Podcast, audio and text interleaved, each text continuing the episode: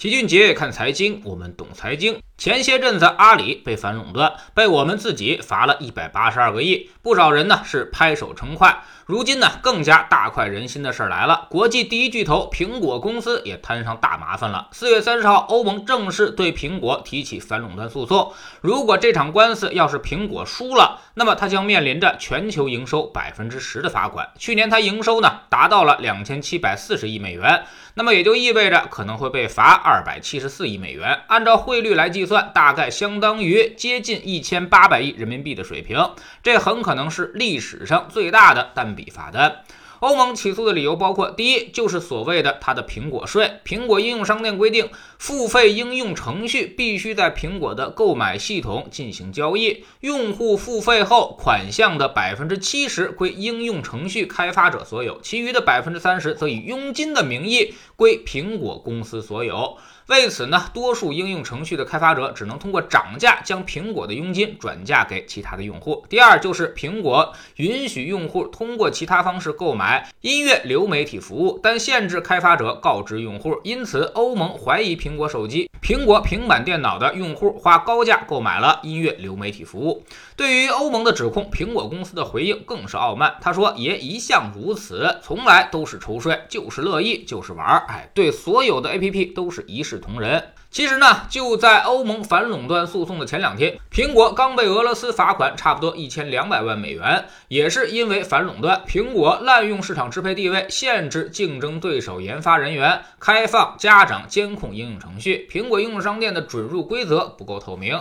苹果有没有垄断这事儿呢？就像是和尚头上的虱子，几乎是明摆着的。做过企业、做过创业的、用过苹果的人都知道，天下苦苹果税久矣。用户在 APP 内每付一笔款，那么苹果都会向 APP 开发者收取百分之十五至百分之三十的抽成，这让许多开发者是不堪重负。老齐也是深受其害。我们在知识星球的社群甚至已经被迫关闭了苹果的支付渠道，否则损失太大，让苹果砍上一刀，将近一半的钱就没有了。很多人都要问，凭什么纳税高？起码呢是支持了国家的建设，让自己的生活变得更美好了。但是给苹果上供之后，你却什么也得不到，全都装进了美国人的腰包。苹果 App Store 应用商店二零二零年的总收入超过六百四十亿美元，较二零一九年增长了百分之二十八，这简直就是一个垄断式的旱涝保收的生意。相比较之下，安卓也能提供很好的服务，而在安卓之下，你可以任意使用各种支付通路，人家一分钱都不收。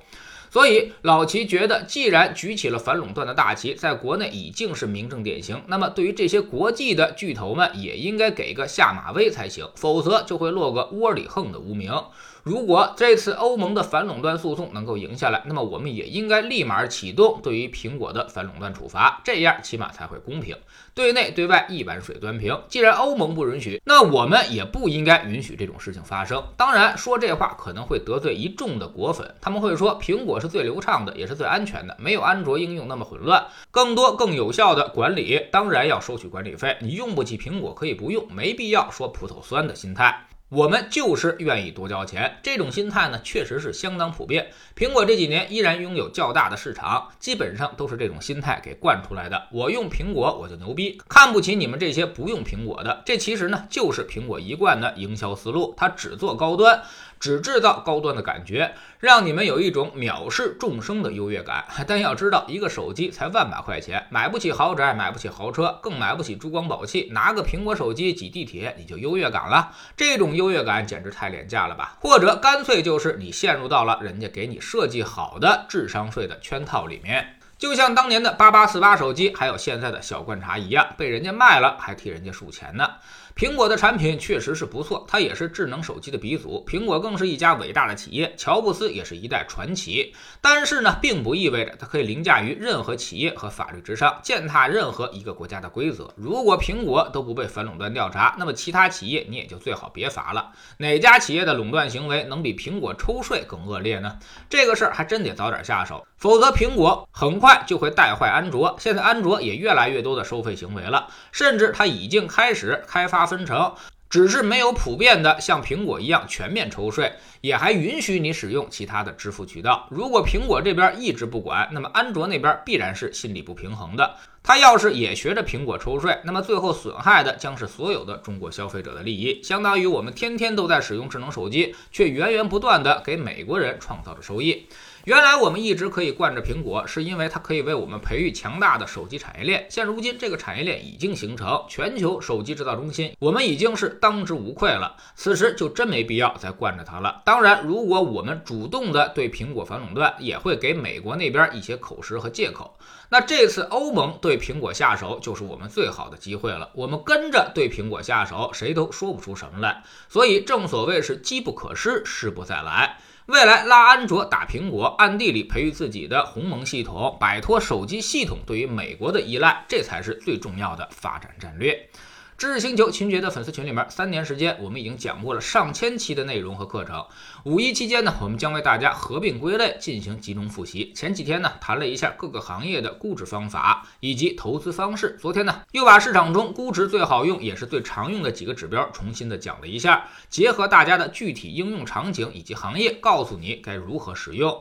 如果你想学会估值、轻松投资，那么这些复习的内容也许是个捷径。我们总说投资没风险，没文化才有风险。学点投资的真本事，从下载知识星球找齐俊杰的粉丝群开始。